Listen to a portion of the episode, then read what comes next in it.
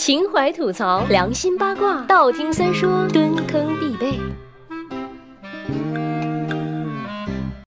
在这个满屏老公的时代，真是给我北美少女带来了非常大的困扰。真是的，应该找谁来一言啊？不是，应该找谁来舔屏呢？当然了，不要以为花痴这种事只存在于现在，在 long long time ago 的中国古代社会，爱美追星也是蔚然成风的。话说历史上有着这样四大美男：潘安、宋玉、兰陵王和魏玠。当然，美人嘛都是各有千秋，但既然能被古人称之为美男子，还是有一个共同特征的，那就是智慧和美貌并重，不仅 EQ、IQ 双高，颜值更是妥妥的碾压。压一切凡夫俗子的，今儿咱就隆重介绍一下四美之一悲剧美人魏玠。魏玠这位帅哥乃西晋人士也，据传此人生的是花一般娇，粉一般嫩。三爷要敲黑板了，不是电视剧杜撰的，《世说新语》里可是有记载的，说魏玠是丰神秀逸，身体羸弱，这也正符合了当时魏晋女子的审美标准，病态之美。此外，魏玠的美不仅能征服女子，连男人看了也是怦然心动。话说某年某月某日，魏玠和妈妈去舅舅家串门，这位平日里自负风流。倜傥的骠骑将军见到这位素未谋面的外甥，竟然看呆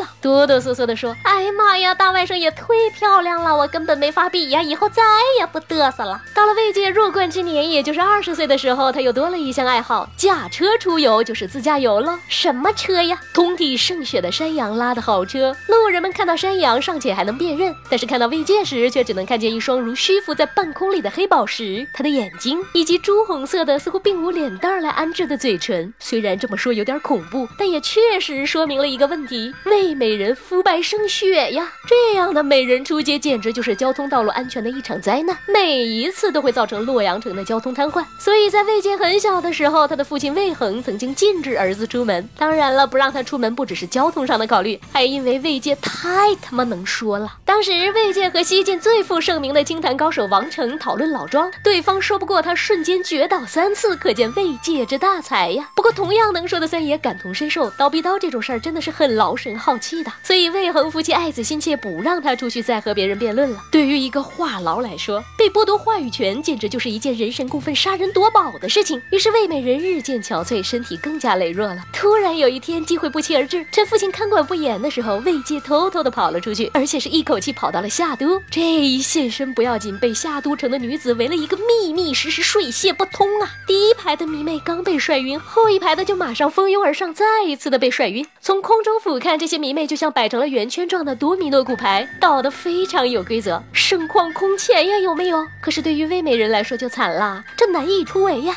就这样，魏界就整整被看了三天三夜，直到夏都城所有的女子都尽数晕倒之后，才得以出来。身体本就羸弱的她，经这么一折腾，更是雪上加霜。回家不久后就香消玉殒，闭眼西去了。这也是典故看杀魏界的由来。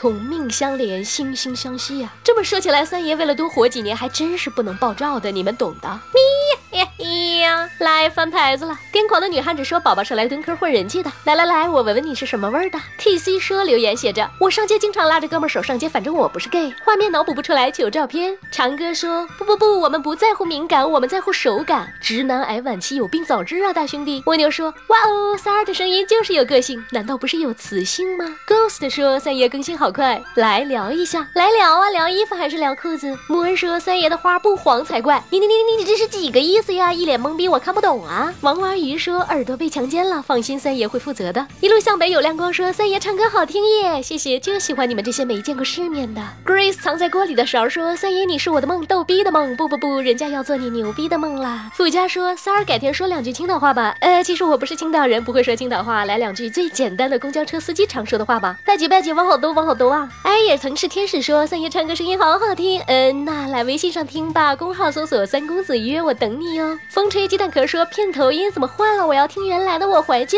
还是原来的配方，还是熟悉的味道，还是三爷我呀？玲珑家宝说三爷声音好听，知识渊博，既能撩妹还能开火车，呵呵呵呵呵呵呵，呼，我是老司机，后面的朋友请买票上车。笨笨雪说三爷咱俩能牵手走不？我是女生，当然可以啦，你长得美吗？嗯，好羞涩，嘻嘻哈哈，嘿嘿呵呵。萌萌说：“三爷，三爷又在茅坑听你节目了，我好喜欢你的名字呀！你带纸了吗？”尘世琉璃木了心说：“今天第一次听，记得读哦。”嗯，那你看我多听话，这不就读了吗？欧啦，今儿的牌子翻完没翻的也会人工手动回复你的，落下的一定举举手让我看到你们啊。新的一周开始了，大家努力工作哟，拜了个拜。微信公号搜索“三公子约子”，曾经约的那个约，让我们彼此相爱，为民除害。